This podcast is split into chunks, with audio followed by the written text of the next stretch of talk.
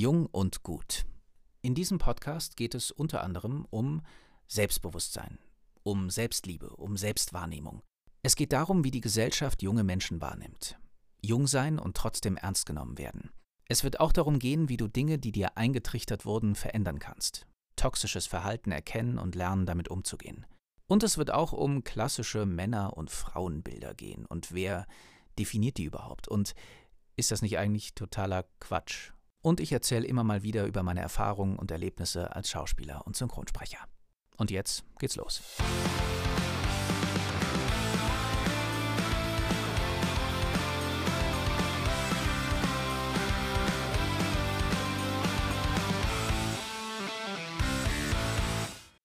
Willkommen zu einer weiteren Episode von Jung und Gut. Endlich habe ich es mal wieder geschafft, eine Folge aufzunehmen. Hat ein bisschen gedauert, aber jetzt ist sie da. Episode 5. Heute möchte ich mit euch meine Gedanken zum Thema Alleinsein teilen. Mit sich selbst allein sein ist nicht immer leicht. Der Fokus rückt ganz allein auf dich und du musst alles aus dir selbst holen. Wenn du das aber regelmäßig machst und bewusst Zeit mit dir allein verbringst, dann wird es dir mit der Zeit immer leichter fallen, deine wahren Gefühle zu erkennen. In dieser Zeit kannst du ganz in Ruhe, ohne Einfluss von außen, darüber nachdenken, was mit dir los ist, wie es dir geht.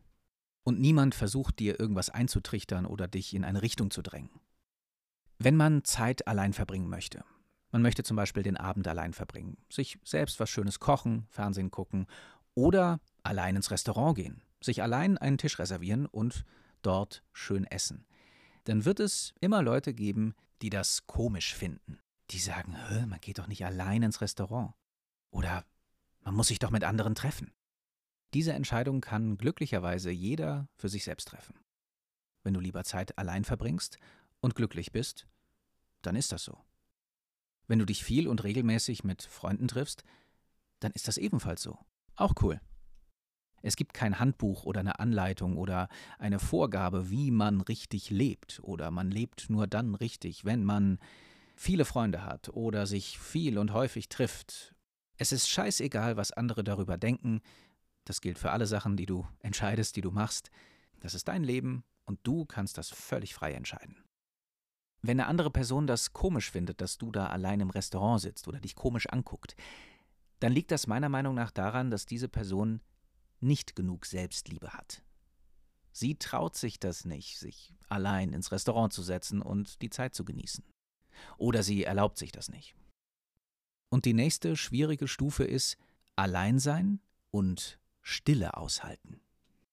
Uns stehen ja heutzutage unfassbar viele Möglichkeiten zur Verfügung, uns abzulenken, uns extra nicht mit uns selbst zu beschäftigen. Fernsehen, Videospiele, Handyspiele, Handy im Allgemeinen, das kann man natürlich alles zwischendurch machen, das mache ich ja auch. Aber du wirst dadurch nicht den Zustand erreichen, den du erreichen könntest, wenn du zwischendurch mal die Stille aushältst. Bewusst nichts machen.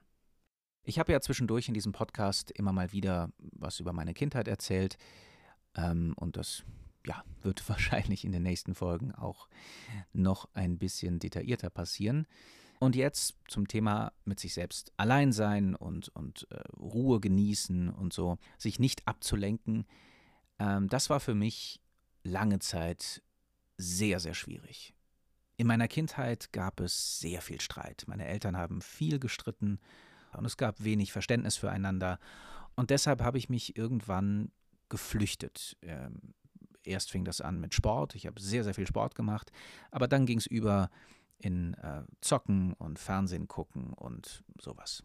Ich habe mir zwar auch selbst das Programmieren beigebracht oder Grafikdesign, ähm, aber rückwirkend betrachtet habe ich natürlich viel Zeit verschwendet und viel Potenzial. Ich war sehr verloren, hatte wenig Halt und, und diese virtuelle Welt, die war für mich dann ja eine sichere Umgebung. Und das ging noch lange nach meiner, äh, meiner Jugend weiter, als ich dann allein in Köln gewohnt habe, meine Schauspielausbildung gemacht habe. Da waren meine Eltern natürlich dann nicht da. Ich habe allein in Köln gewohnt und konnte auch dann eben so viel zocken, wie ich wollte, neben der Schauspielschule und so immer bis in die Nacht rein. Wenig geschlafen. Ja, ich habe mich abgelenkt. Ich, ich hatte so viel in mir, dass ich äh, große Angst davor hatte, ähm, die Ruhe, die Stille zuzulassen. Ich konnte Stille, konnte ich nicht ertragen. Das war für mich ganz schlimm. Ich musste permanent irgendwas haben, um mich zu beschallen, um, um, ja, um bloß nicht mein Inneres zu hören. Naja, und irgendwann wird das dann zur Normalität. Also das ist dann dein Leben. Du, du zockst viel, du guckst viel Fernsehen, du gehst viel weg, du gehst feiern. Ähm, ja, und irgendwann schläfst du dann und dann geht alles wieder von vorne los. Und erst als ich dann Anfang 20 war und eben als Schauspieler schon gearbeitet habe, dort natürlich auch viel Disziplin erforderlich war, habe ich gemerkt, dass ich irgendwas ändern muss. Und dann habe ich so, so langsam damit angefangen, mal zu meditieren, Stille zuzulassen, ähm, meine Gefühle und Emotionen versucht zu verstehen.